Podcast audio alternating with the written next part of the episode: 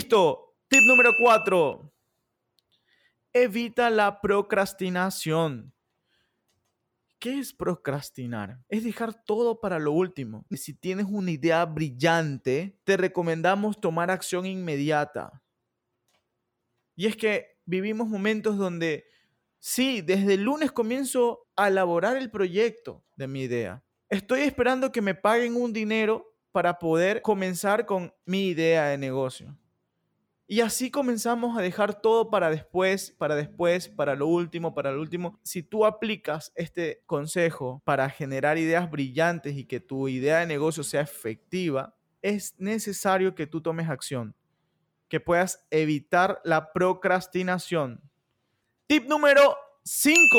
Descansa bien. Las grandes ideas nacen de un cuerpo sin distracción ni cansancio. Es por ello que tu cuerpo debe descansar lo suficiente para que tus ideas fluyan. Esto es clave. Las personas que se acuestan una, dos, tres de la mañana y se levantan temprano, seis, siete de la mañana, ocho, se levantan con un malestar en el cuerpo, con un cansancio, de tal manera que les impide poder generar ideas efectivas para poder aplicar.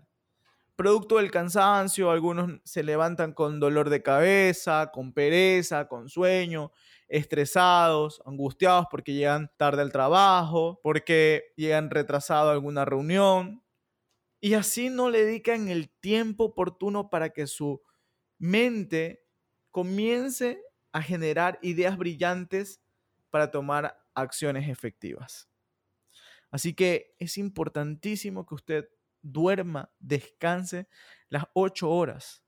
Lo recomendable es que usted pueda dormir desde las 10, 11 de la noche y usted pueda levantarse 6, 7 de la mañana y dormir 8 horas y así usted pueda dedicarle tiempo a todos estos consejos que estamos tratando en este podcast, que seguro les está gustando. Tip número 6. Anota donde sea. Las super ideas pueden surgir cuando menos te lo esperas.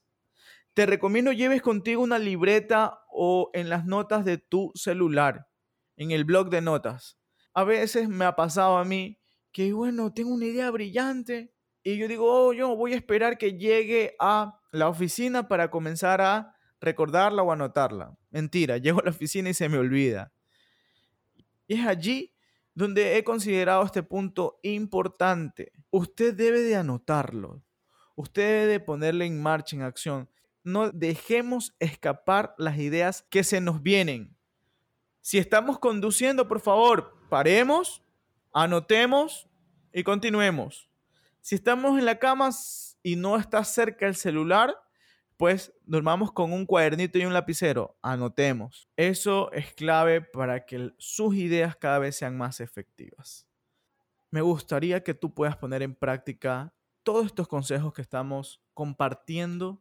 Vamos a hacer un resumen de lo que hemos hablado. Se te puede olvidar cualquiera de estos temas. Entonces quiero hacer un resumen, un recuerdo para dejar todo esto bien claro. Para convertirte en un pro de generar ideas efectivas, te sugiero leer. Leer todos los días. Y no solo temas relacionados a tu giro de negocio o a tu profesión, sino también libros de superación personal y, ¿por qué no, la Biblia? Tip número dos, se pone en el zapato de otro.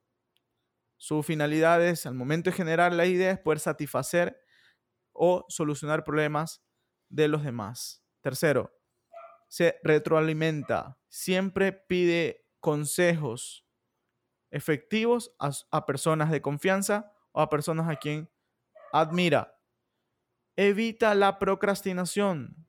Si tiene una idea, la, la, la planifica, la anota, la planifica y la pone en acción. Deja a un lado la procrastinación.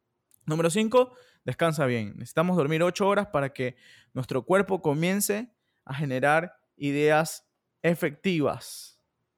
Y por último, anota donde sea. Espero que estos consejos te hayan servido a ti. Estoy convencido que los aplicarás y que tomarás acción. Nos vemos Gracias por escucharme. Recuerda algo muy importante. Necesitamos aprender para poder emprender. Necesitamos escuchar para poder tomar acción.